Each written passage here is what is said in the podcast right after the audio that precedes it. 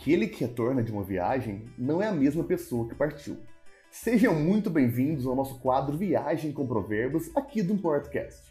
Meu nome é Lúcio Lai e se você é novo aqui, o nosso podcast sempre começa com um provérbio chinês acompanhado de uma reflexão com um pano de fundo, alguma experiência que eu vivi lá na China.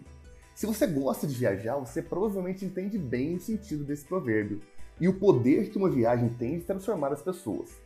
Na verdade, se você por acaso não gosta de viajar também, foi por alguma experiência negativa ou ruim que viveu, mas que também gerou transformações em sua vida, por menor ou menor que ela tenha sido. Sejam pelas experiências vividas, lugares conhecidos, pelas pessoas com quem conviveu, algum aspecto cultural que conheceu, alguma música que ouviu, uma viagem proporciona transformações e mudança na vida das pessoas. E falando especificamente das minhas viagens para a China, posso com certeza dizer que em cada uma delas eu vou ter uma pessoa bem diferente daquela que eu fui. Nessas viagens para lá, eu geralmente vou para participar de grandes feiras de negócios e tecnologias, em que são lançados muitos produtos que não chegaram no Brasil ainda. A experiência de voltar dessas feiras é como se eu tivesse voltado do futuro, conhecido coisas que eu não conhecia ainda e que as pessoas aqui no Brasil ainda não conhecem. Reforçando então o nosso provérbio, aquele que retorna de uma viagem não é a mesma pessoa que partiu. Mas e você? Qual foi a última vez que fez uma viagem? É, infelizmente em tempo de pandemia ficamos com certas limitações para viagem. Mas eu, digo, mas eu te digo que viajar não se limita a deslocamentos físicos. Quando assistimos um filme, por exemplo, estamos viajando na sua história sem sairmos de casa. E essas viagens também podem causar importantes mudanças em nossas vidas. Então, boa viagem e até a próxima, pessoal! Fiquem agora com Lincoln Fracari. Está no ar o Importcast, o melhor podcast de importação e China. Olá, bem-vindo a mais um episódio do nosso podcast aqui de importação. Hoje eu quero trazer um conteúdo para você é, que eu acredito que a maioria dos ouvintes aqui são aqueles que estão começando um novo negócio. E o maior erro desses novos entrantes no mundo de importação é, é, trocar a ordem dos fatores principais, né? Ou como alguns falam, trocar os pés pelas mãos, né? Ou colocar a carroça na frente do cavalo. E essa, apesar de ser um erro, quando eu falar aqui para você, você vai falar, poxa, mas isso é tão simples, mas é o erro mais comum. Quando você está iniciando um, um, negócio novo, um varejo novo, uma loja nova, um ponto de venda novo, é, qualquer tipo de negócio, especialmente de compra e venda de algum tipo de produto, que é o que é importação, né? Você compra um produto de fora e revende por um preço mais caro. Então, quando alguém começa com esse, com esse tipo de negócio, vamos falar assim, a prioridade em si, pelo menos a inicial, não é da onde você vai comprar, mas sim para quem você vai vender. Então, quando eu disse que o pessoal erra muito isso, é que eu já vi alguns erros de estratégia de alguns empresários, de alguns investidores, de alguns novos empreendedores que, que queriam começar a importar. Eles primeiro compraram um lote de produtos da China e aí eu pego os dois exemplos, tanto quem, quem trouxe via importação empresarial, né? um lote maior, um estoque maior, como quem estava trazendo como pessoa física e trouxe um produto, comprou um produto a cada dia e recebeu um montão no, no final de 45 dias, vamos falar assim. Né? Ambos os cenários. Se você não tiver para quem vender e só se preocupou com um produto, você vai acabar entalado com, com estoque parado, dinheiro parado em produto. Isso é muito ruim. O que, que eu recomendo fazer para quando você começa? Como é que você pode se prevenir desse tipo de problema? É, como é que você pode fazer o que eu disse, que é focar na venda? O primeiro passo que eu diria é você pesquisar o, os seus concorrentes, né? Pelo menos, se for concorrentes, se você quer vender em loja física, vai lá na loja física de algum concorrente que vende o mesmo produto que você quer vender e entenda quanto ele está vendendo, quanto que ele pode dar de desconto, se você pagar à vista, quanto que vai ficar. Vai em outro estabelecimento, pergunta a mesma coisa, coleta a média de preço, olha o preço do produto na internet. Se o seu foco vai ser vender online, entra lá no Mercado Livre, pesquisa quanto esse produto está sendo vendido, desde o mais barato até o mais caro. É, procura achar uma média, né? Porque o mais barato até vende, mas o mais caro, às vezes, tem gente que prefere pagar, não acredita no mais barato, se estiver muito barato, né? Tem todos esses fatores. E aí, você pode até criar anúncios inexistentes, né? Criar um anúncio falso, por exemplo, no OLX, para ver se o produto tem demanda, né? Se você é, se é um produto que não existe ainda. É, para depois que você identificou quanto esse produto está vendido, aí você vai fazer a conta inversa, né? Vai ver, pô, eu estou importando, quanto eu vou pagar nesse produto? Pô, eu estou pagando 50 e eu vi que eu consigo vender ele a 100. Olha que legal. Duplicar o capital. Parece bom, né? Agora, o que você precisa entender é se você realmente vai conseguir vender esse produto a 100, se todos os concorrentes lá na internet estão vendendo ele a 95, outros por 80, talvez você já não vai conseguir 100. E aí o que, que muitas pessoas esbarram também são problemas de usabilidade da plataforma.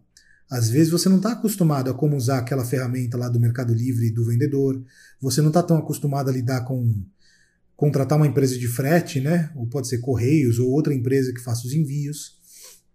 Você não está tão acostumado a ouvir cliente reclamar porque um produto atrasou. Então, e você nem tem às vezes habilidade para vender o seu produto. Então, o que eu recomendaria você, se você estivesse entrando agora num segmento ou num produto que você não tem tanta experiência assim, eu diria é, para você pesquisar com muita calma o que você vai fazer. Né? Tanto pesquisa dos concorrentes, e antes de você importar, eu recomendo você buscar alguma importadora com estoque no Brasil, mesmo que você pague mais caro do que o que você importaria na China. Só que assim, você vai pagar e vai receber isso em alguns dias.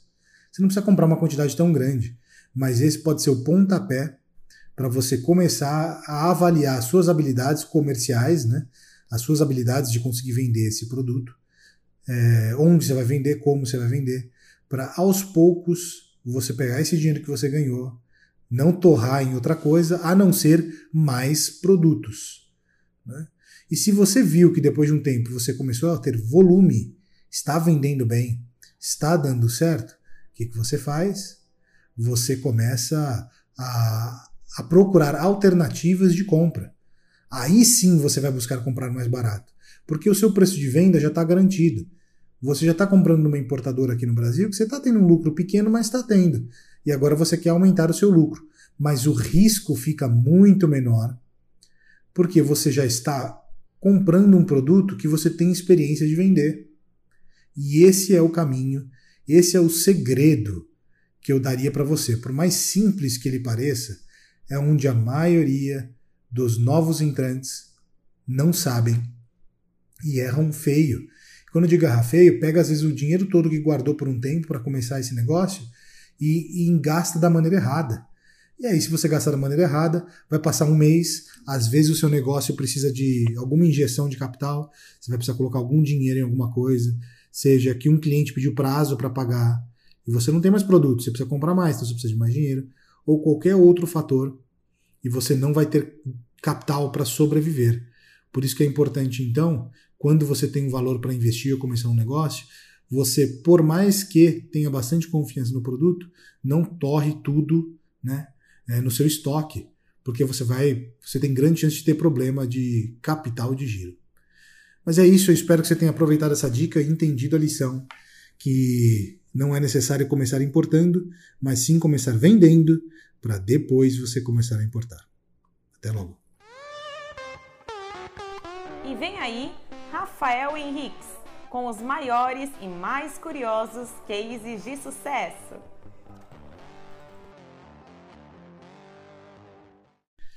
Olá, sejam bem-vindos a mais um quadro aqui e hoje deveria estar o Rafael aqui conosco, mas olha só que engraçado, ele está com Covid em casa. Então aí quem está aqui é o Lucas e a Júlia. A gente vai falar hoje aqui sobre um dos produtos que pode ser uma ideia para você começar a importar. Oi Júlia, oi Lucas. Oi Lincoln, boa tarde. Oi Lincoln, boa tarde, tudo bem? Qual que é o exemplo que vocês vão trazer aí para o nosso ouvinte ter alguma ideia de importação? Hoje a gente vai falar de brinquedo, né? Mais precisamente de uma tenda ou barraquinha para crianças brincarem. Tá. É, bom, esse produto é, ele não tem muita muitos detalhes, né, a, a, tratar com o fornecedor. No geral, é um produto fácil de encontrar.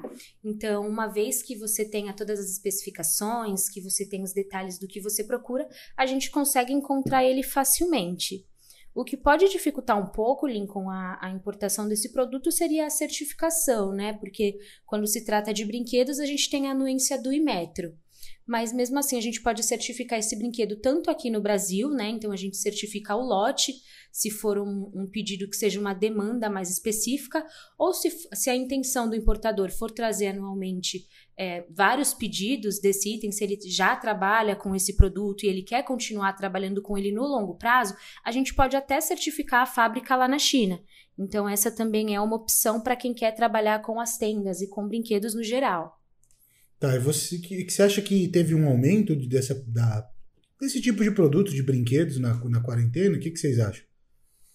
Olha, eu acho que teve um grande aumento, sim, bem significativo, porque, é claro, com o pessoal ficando mais tempo em casa, é, foi tendo essa necessidade, né, de, de comprar mais brinquedos para as crianças, é, coisas para passar o tempo, assim, né, então, é, e eu falo porque aqui a gente fala com em torno de 80, 100 contatos novos por dia, assim, e na prática a gente viu que aumentou muito assim o, essa demanda, né? Então eu acho que faz bastante sentido, né? Eu acho que é uma tendência que agora está vindo para ficar, as pessoas ficarem mais em casa, é, darem um pouco mais de atenção assim para a família, ficarem um pouco mais é, de tempo em casa assim. Eu acho que é, é uma grande tendência assim, é um produto que é, tende a aumentar bastante assim, não só as tendas, mas é, as variáveis também, né? De, de coisas para as crianças, brinquedos e afins brinquedos no geral, é, eles têm uma carga tributária que varia muito, né? Então, quando a gente fala de tendas, a gente está falando aí de um produto que tem 35% de I, 10% de IPI, é, o PIS 2,10%, o COFINS 9,65% e o ICMS ele vai variar de, de estado para estado né? Mas aí, dependendo do brinquedo, a gente consegue até encontrar alguns com IPI zerado ou I zerado. Brinquedos, no geral, tem sido uma tendência, né? A gente geralmente vê um aumento de demanda mais para fim de ano, para Natal e Dia das Crianças, mas com essa questão da pandemia, das pessoas ficando mais em casa, a gente tem é, visto que, que tem aumentado aí a escala de, de busca por brinquedos no geral. E as tendas é uma ótima opção, né? As tendas, as barraquinhas, por ser um brinquedo que, que você monta, desmonta, enfim. E quanto que é essa certificação, Júlia, que você comentou, né? Você tem, dá você dar uma ideia para quem está ouvindo aqui, poxa, eu realmente queria trazer brinquedos, vocês mencionaram a certificação, quanto a mais eu vou ter que gastar? É, aí depende, né? Como eu falei, a certificação ela pode ser feita de duas formas. Pode ser feita por, por demanda, então a cada novo pedido ele separa um lote quando esse pedido chega aqui, manda para testagem em laboratório e testa o lote. Ou ele pode é, certificar diretamente a fábrica lá na China. Isso vai depender muito do projeto. Então, se for uma, é, um, um projeto que ele tem de trazer uma única vez, é, aproveitar uma demanda e de repente surfar nessa, nessa questão desse aumento, mas não é o que ele quer trabalhar, a gente recomenda que ele certifique o lote, né? E aí vai depender da quantidade, porque vai depender do que ele precisa mandar para laboratório para amostragem, mas a gente fala aí até de 5 a 10 mil reais, não é nada que vai inviabilizar a importação. Agora, se a gente está falando de uma é, certificação lá na China, a gente fala aí de 10 a 15 mil reais. A vantagem é que ele, essa certificação vai valer para várias importações pelo período de 1 até 2 anos. Então, ele consegue fazer vários pedidos, né? E aí, esse custo de, de 10 a 15 mil reais se dilui aí por essas importações que ele fizer ao longo desse ano. É, lembrando aí para você, por mais que seja esse custo aí de 5 a 10 mil reais, você vai dividir esse valor pela quantidade de produtos que você está trazendo. Então, se você está lá trazendo 500 brinquedos, seria um custo de 10 reais a mais. Se você trouxesse mil, já seria menos, e assim por diante.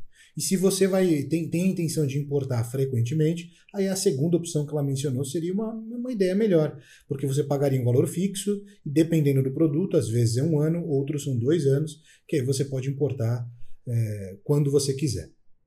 Mas é isso, obrigado então. Essa, ficou essa dica aí desse produto, tendas então para crianças.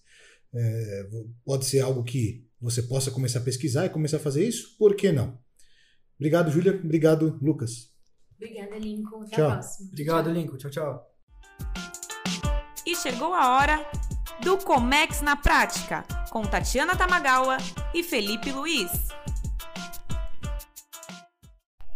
Olá, bem-vindos a mais um episódio aqui do podcast. A parte que a gente conta algumas curiosidades da China, alguns cases, para você aprender um pouco mais sobre o processo de importação.